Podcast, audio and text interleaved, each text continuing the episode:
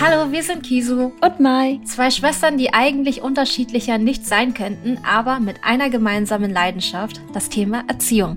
In unserem Podcast geht es vor allem um die Beziehung zwischen Eltern und Kind, die kindliche Entwicklung und wie diese besser verstanden und gefördert werden kann.